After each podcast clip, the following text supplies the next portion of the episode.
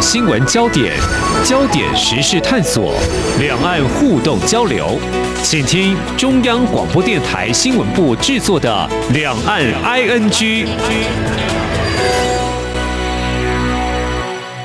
这里是中央广播电台听众朋友收听的节目是。两岸安居。那么在今天三十分钟节目当中，来跟大家谈的是跟大家的工作啊，还有产业的技术都有相关的。其实这两三年我们在谈这个话题的时候，总是会说疫情冲击到产业，那有些产业好像快活不下去。但是有时候想想呢，其实有些人呢，呃，也在打造另一块的商机。那么到底从你的工作哪里流失掉，哪里又有新的商机呢？我们在今天也要从疫情之下来探讨这样子的一个焦点。那其实。谈的就是一个数位转型。我想谈到数位这两个字呢，大家并不陌生。到底这个数位转型在产业界的运用有多么的广泛呢？跟我们的工作，还有未来的就业机会，还有在消费面又产生哪些影响？我们在今天特别邀请财讯双周刊副总编辑林宏达，那么来跟我们谈谈这些焦点。非常欢迎副总编，您好。是主持人好，各位听众朋友大家好。好，那么谈到这样的一个焦点哦，我刚刚提到说，从这个消费面也谈到这个疫情，我们也许从这个疫情的影响来说好了。这两年多来的疫情哦，对餐饮的服务业打击蛮深的哦。虽然知道政府提供企业纾困啊，不过。就怕是杯水车薪，毕竟这个疫情也太久了哦。那我就观察到有些餐厅会撑不住就休业，店面出租啦，或者是转让等等。但是有些业者就自立自强，哎，也许呢他们就开始有些转换，说这个疫情可能是一个催化，但也有可能有些业者早就已经准备好了数位转型。比如说，呃，听众朋友呢去用餐的时候，去餐厅用餐。也有可能早就享受过机器人的服务，那现在这个机器人进入到服务行列，应该是更加速了吧？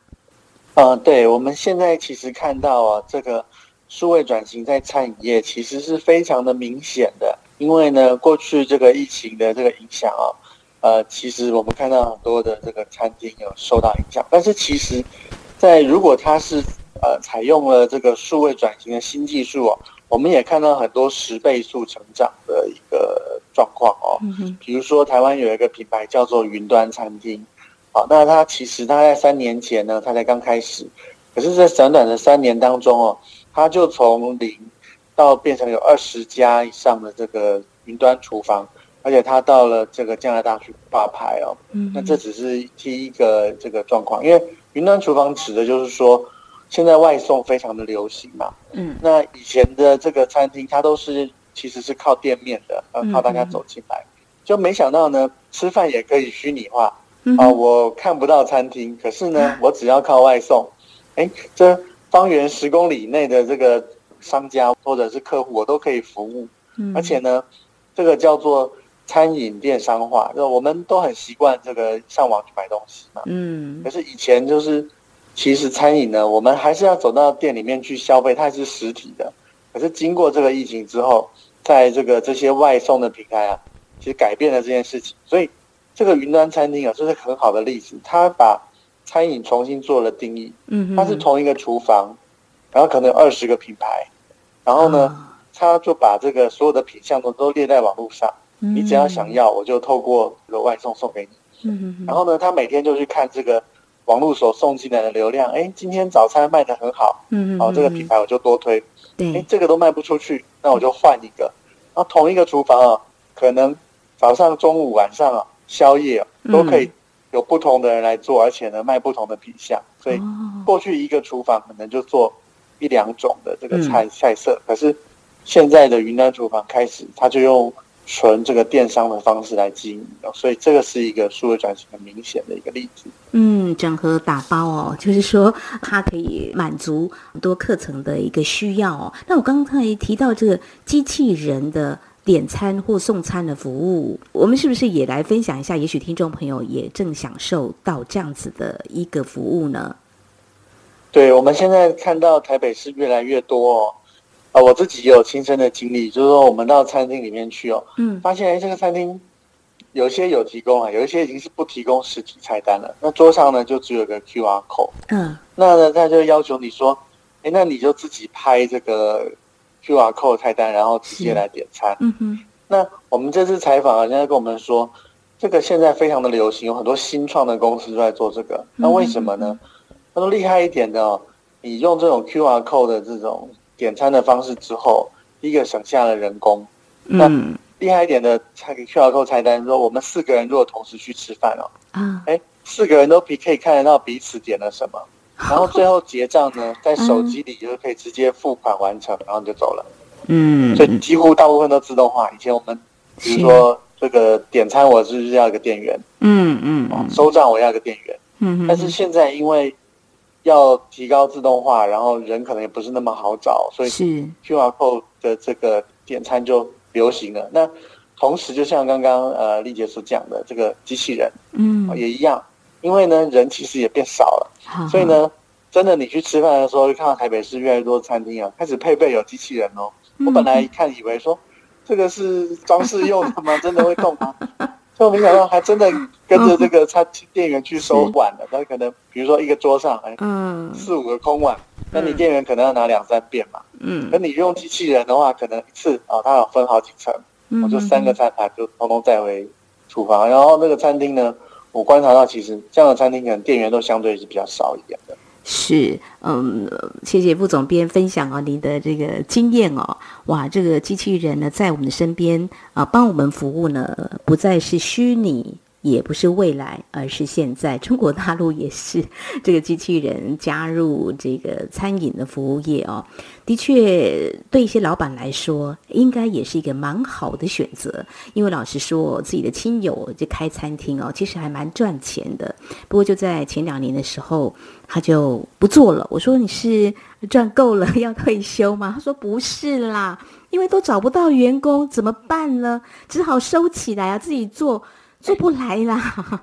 我说，哎，我想到是说，哎，难不成现在年轻人的这个呃工作态度不佳吗？还是什么的？这是我想到另外一个层面啊。但是就是说，没关系啦，不管每个人的选择如何哦，但是就是现在呢，这个数位转型已经有这个云端的服务啊，或者是机器人的服务，也算是呢在餐饮业另外有一个你可以利用的。资源，刚刚提到这个呃餐饮业还有餐厅的菜单哦，刚刚副总编辑这样分享就说哇，这个菜单呢，你可以云端化哦，这个可以在云端做一些设计。那我想说，谁来设计呢？诶，这个部分的话，是不是来谈呃这个技术上其实早就很成熟了呢？我想技术上它并不是太困难哦，所以有现在有很多的新创公司进来，嗯那他们就是哎帮助这个呃商家去一步一步的数位化。在里面有很多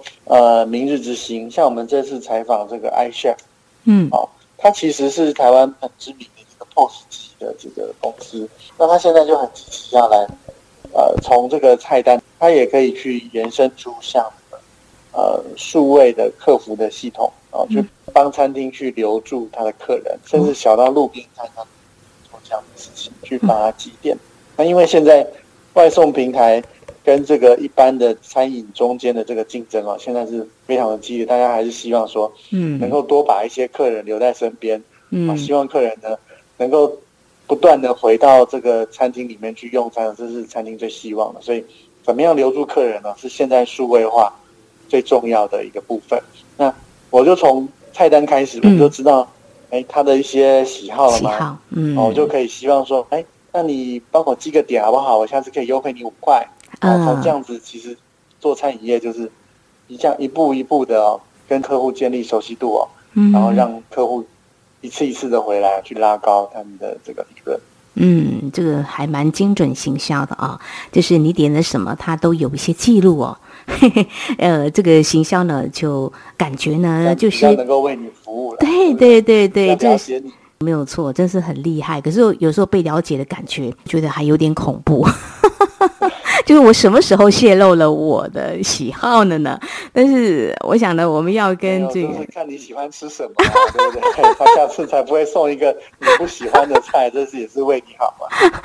相较起来，这个是很贴心的，没有错哈。这个就是一个嗯，人类很聪明，可以涉及到这样。去识别化了，他不会，他不是针对某一个人，他是去识别化的。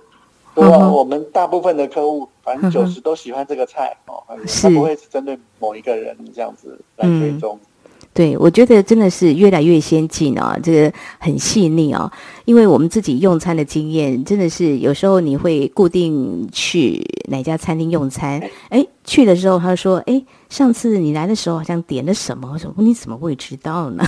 但是还是人的服务啦，哈。但是就是我觉得现在已经进阶到，其实数位科技是可以来代劳的。好，那么谈的这个餐厅的部分哦，那另外还有这个。不得不说了，因为一刚开始我们提到疫情嘛，那疫情大家也还蛮关注，在台湾这一波啊，这个欧米克这个传播速度比较快的，因为它是一个病毒的变异株，我们是朝向跟病毒共存，所以单日确诊人数目前还是攀升到啊数万人哦。呃，为确保医疗量能啊，就是这个远距的看诊就被广泛的。运用，这也是政府一个嗯，针对轻症、中症、重症分流的一个很重要的做法。事实上，谈到这个，应该这么说啦，台湾做国际医疗已经很久了。那其实这个技术应该早就有，不过在这次的疫情当中，也许我们身边的人就已经嗯。运用这个远端的或远距的看诊，是不是也让这个情况有了很好的处理呢？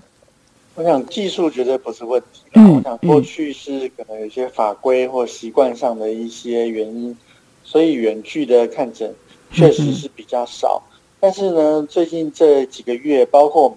啊，像我们有个同事，嗯，他为了这个不小心染疫嘛，哦，嗯嗯，那他在居家隔离的时候呢，他自己就利用这个有个 A P P 叫做健康益友，他就去跟这个中医诊所挂号，因为染疫之后喉咙比较不舒服嘛，嗯，想哎怎么样缓解一下，嗯，哦，那医生就是透过线上问诊，然后呢，医生还跟他说，如果你没有办法家人代为领药呢，我可以请人去给你送药，然后收费，嗯，啊，所以。人真的是完全不用出门就可以看诊，这是过去比较少的哦。嗯，那后来他还就到了检疫所去居隔嘛。到了检疫所居隔之后，居隔的中心也帮他安排用电话看诊，然后呢，定期每一天就把送来的药又自动配给他到他每按三餐按饭后来服用，所以也就顺利的就康复了。所以这个经验其实就是我我相信是非常多的人哦。都在今年，他开始就有他第一次的这个数位远距医疗的这个体验。那我想，这个对我们来说，我们的服务，我们我们的生活等于开了一个新的门啊。对，因为呃，零接触总比我去医院有风险来的好嘛，对不对？嗯嗯。而且呢，不管我在山上，我在哪里，我都可以取得一定的咨询医疗的资源。这个我觉得是一个进步了。嗯嗯，没有错，像呃政府推了多年的。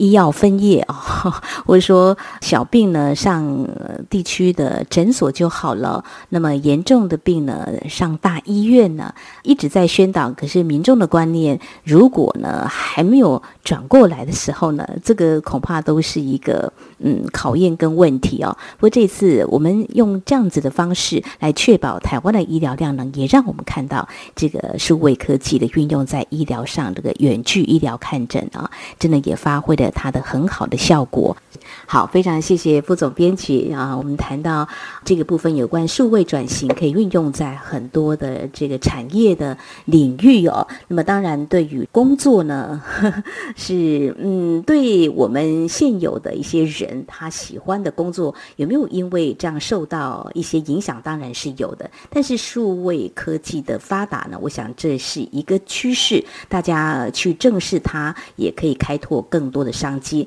谈了这么多，我想呢，还有听众朋友您不知道的数位转型，其实在其他的领域呢，也是呃运用的非常好。您正享受它的服务。我想稍后节目我们再请财讯双周刊副总编辑林宏达再来跟我们谈，到底有哪些你意想不到的，也是数位转型它运用的啊非常的巧妙，而且呢，让你觉得少了它，你可能商机你就把握不到。我们节目稍后回来。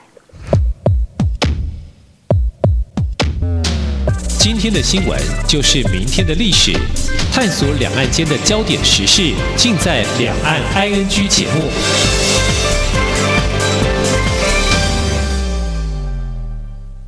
大家好，我是疾管署防疫医师詹佩君。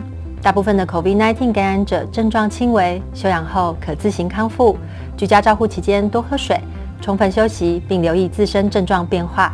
如果出现喘或呼吸困难等警示症状，请立即联系一一九或依卫生局指示，以防疫车队同住亲友接送或自行前往就医，保护彼此。疫苗打三剂，一起做防疫。有政府，请安心。以上广告由行政院与机关署提供。岁月静好，都是因为有许多人的努力，才让我们生活无恙，确实幸福。感谢所有医护人员，央广称医护，央广唱医护。多謝你哋，央廣撐醫護，央廣撐醫護，感謝所有嘅医护人員嚟到支持你哦，加油加油！央廣撐醫護，央廣撐醫護，加油！感謝所有嘅醫護人員，感謝所有嘅醫護人員，央廣撐醫護。謝謝您的努力跟幫忙，Thank you, hero！央廣撐醫護，我們互相鼓勵打氣，一起並肩前行。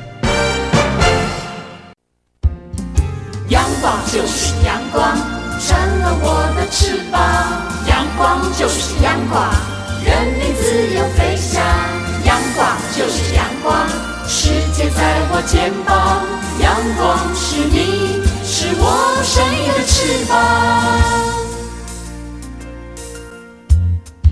这里是中央广播电台听众朋友继续收听的节目《兩岸 ING》。我们在今天节目当中邀请到财讯双周刊副总编辑林宏达，在今天我们聚焦的就是财经的焦点，来看这个企业转型哦，利用这个数位科技的转型，可以朝什么样的方向来发展？其实这个潜力无穷哦。刚刚提到在消费面。好，我们也来谈另外一个听众朋友应该也非常有感的，就是在这个金融业这个部分。呃，通常呢，我们有事的话，早年啦，以前啊，那一定会到柜台啊去办理很多的，不管是存款啊、转账呢，各项这些服务。现在就早就应该可以走上一个嗯。雲端的服务了吧？这个部分是不是也是数位转型很大的一个区块呢？对，其实这两年哦，一个很大的机会哦，就是这个支付变得数位化，支付也在数位转型哦。嗯、各位其实只要去买东西哦，如果你到这个百货公司哦，我相信你就会有感觉啊，因为你每次在付钱的时候，嗯，现在有的支付哎用拍的。有的支付要用刷的，嗯、有的支付要感应的，是。所以有一段时间我去百货公司看，哇，机器好多。要结账的时候，店员还要去找哪一台机器可以拍，哪一台机器可以感应。嗯。哎，我要那个条码，我要怎么样？几点？哦，好复杂。是。那这个还只是实体世界的，那其实啊，在网络的世界里面哦，那那個。要来这个竞争支付服务的好多，比如最近这个全联，他也推了他的这个，他要推他的这个支付的服务啊。嗯嗯。那像这个接口 Line Pay，我想很多人都耳熟能详这种新的支付服务，包括苹果最近宣布了一个叫做 Apple Pay Later。嗯。啊，这个很特别哦。哎。这个是现在国际上很热门的一种服务，叫做什么？小额分期付款。嗯。聽起来好像很普通，对不对？对呀。重点在於。不用加任何手续费。啊，这么任何消费，嗯，通通没有手续费，嗯哼哼，哦，然后呢，不管你在实体，我们在那个 iPhone 上面可以买，比如 iTunes 服务买什么东西，对不对？对，虚拟的嘛，嗯，我是不是走到实体，我也去可以刷？哦，我用我 Apple Pay 说，啊，我買杯咖啡，嗯，哦，苹果在宣布的时候说没有金额限制哦，然后也没有利息哦。然后你可以分三到四期，你唯一要做的就是你要付第一期的钱，现场。哦，那所以这个在国际已经开始形成一个很大的风潮了。那它的关键就是我们这一次有采访一个案例啊，就是他是讲这个信用卡。那他的解读就是说，哇，这个现在所有的人哦都想要来抢那个信用卡手上的大饼哦。嗯。结果我一查的，不查不知道，查了才发现哇，这个饼真大。哦。他说，台湾的民间消费大概有九兆，嗯，一年，嗯。那其中呢，大概有三兆多，三兆两千亿到三兆中间这规模。是信用卡，那信用卡在台湾的目前整个信用卡支付体系大概有两趴的利润哦哦，所以很多新兴的这个支付服务，像我们知道中国有这个很有名这个支付宝嘛，嗯嗯是。那在这个台湾有接口有 Line Pay 有各种服务，那美国现在苹果也要跳进来，现在每个人都想来分这个大饼，那意思是什么？嗯哼，他在跟我讲一个很有意思的场景哦，说。现在支付的挑战，他说，曾经有一个视频，就是说有一个人在中国在爬大凉山，爬四个小时，嗯哼哼，爬四个小时之后碰到一个老人，嗯，说哎呀好渴，我想买买瓶水，就是老人就只有个 Q R code，他就用手机拿出支付宝，马上就成交了，没现金呢，没有没有现金啊，是那在这个专门做支付的人的眼中的解读，这个叫做。我这个就是对信用卡形成一个威胁了。他说：“你怎么可能在大凉山上面拿出一个刷卡机来说？”哦，对，所以现在最新的趋势就是，信用卡也已经要变成像这个支付宝一样的变强。他们最新的平台就是把那个刷卡机做到手机里的。现在也一样，信用卡只要两只手机闭一下，它也可以成交。哇，一只手机就可以搞定，就对了。哇，对，所以。就是场景，就是说我在这么偏远的地方哦，我都可以完成支付哦。那这个就现在它竞争的重点，这个就是现在最大的这个商机之所在了。嗯，真是厉害哦。呃，谈到这里，我也分享一下，大概是三年前吧。我那个时候，呃，到香港，然后要转到这个广州，然后在香港买票，在等车，旁边有一位香港人，然后。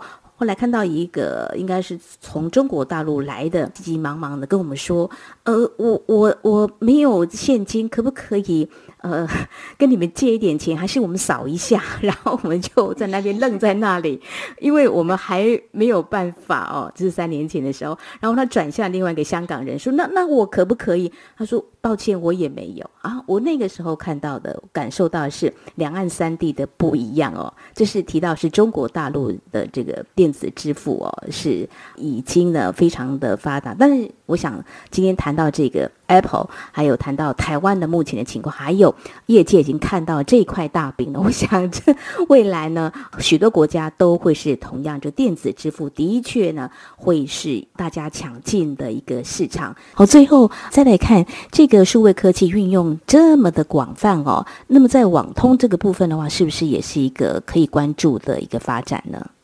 对，像我们这一次在看网通产业啊，其实它分成两种，一种是跟消费相关的，我们一般人去买的，那可能它的这个业绩可能就没有，可能就没有那么成长没有那么多。但是如果它是为企业去做的，哦，那它可其实很多都今年都交出不错的成绩单，像中磊，他今年的呃第一季啊，它的营收增加了。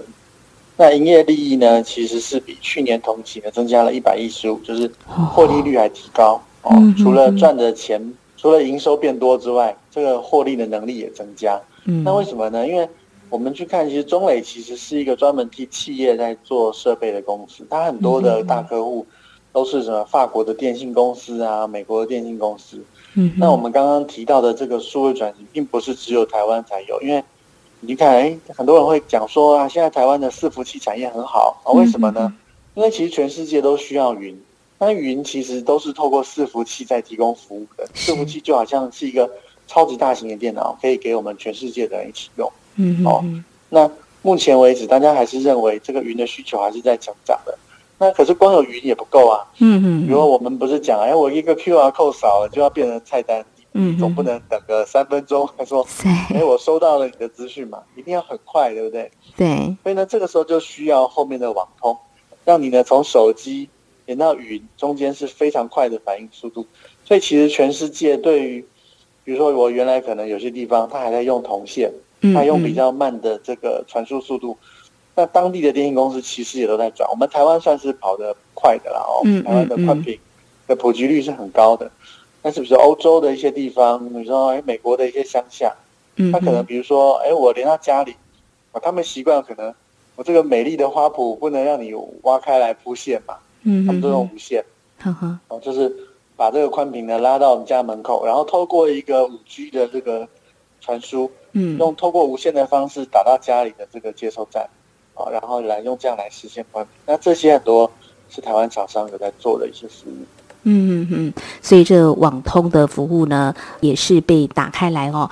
只是说，在这样抢进的一个市场啊，云端的服务，我想请教副总编辑，资安很重要吧？这个部分的话，诶，是不是也有一些企业，其实他们就是有这个技术，也可能在这一波的未来看好的商机当中，他们早就准备好了。我们这次在准备这个题目的时候，它的缘起就是我们在看美国的高科技公司今年上半年的表现哦。嗯，我们发现其实最抗跌的公司里面很多都是治安的公司。嗯，那我们刚刚不是讲了好多云端的服务吗？现在菜单也变成一种云端服务了，对不对？支付变成一种云端。那不是很多云不是等于跟我们的生活连在一起，而且你云跟云要相连嘛，对不对？是的。啊，我支付用一朵云，我做什么事情用一朵云，那这个当中就需要治安了，因为如果你中间有一个漏洞哦，嗯，那它就会发生，对你来讲是一个严重损因为那个的云是你看不到摸不到，你是完全是由别人在提供服务的，嗯，所以我们在台湾其实也看到一个很实际的情况，就是有治安服务能力的公司哦，过去很冷门。但是现在他们生意都很好，哦，比如说官贸网络，各位可以去看官贸网络的营收，其实今年的营收是创新高的，哦，他们就是少数也可以做这个治安的防护服务相关的公司。嗯，第二个是这个呃，像敦洋科，啊，敦洋科也是一个很老牌的公司了，它今年呢，大概去年它的股价可能就是七十块、六十块，哦，他们就是要持平。但是因为云的需求，啊，因为数位转型需要很多云嘛。其实敦洋科的能力就是专门替别人盖云端服务的 data center 的公司。那今年我们采访他的时候，他就说呢，嗯他现在不只有了一个资安云哦，他还在盖一个资料中心哦，啊，在盖一个那个监监测中心。嗯，就是其实治安我们很多都需要那个随时观察。啊，我们的系统有没有被入侵嘛？他现在正在盖这样子的一个中心，表示说这方面的业务其实是相当的旺。我想这样子的一个年代哦，就数位科技、数位转型呢，真的是以现代产业发展的一个趋势。当我们今天一刚开始谈到说，哦，因为疫情的关系呢，所以有一些产业受创了。但是今天我们谈的更多的，其实就是可以预估的新的潮流趋势，就企业呢啊会转向这个数位转型呢，可能有很多的这个商机都会面临很激烈的。竞争哦，那我们看到我们消费性电子是疲弱的，但是这个企业的数位转型的需求却非常非常的强劲。但是这些是来自哪些产业？他们开始去掌握这些商机的呢？我想在今天非常谢谢我们财讯双周刊副总编辑林宏达非常专业的观察解析跟分享，谢谢你，谢谢。好，谢谢。好，以上就是今天两岸安居节目，非常感谢听众朋友您的收听，华丽姐祝福您，我们下次同一时间空中再会。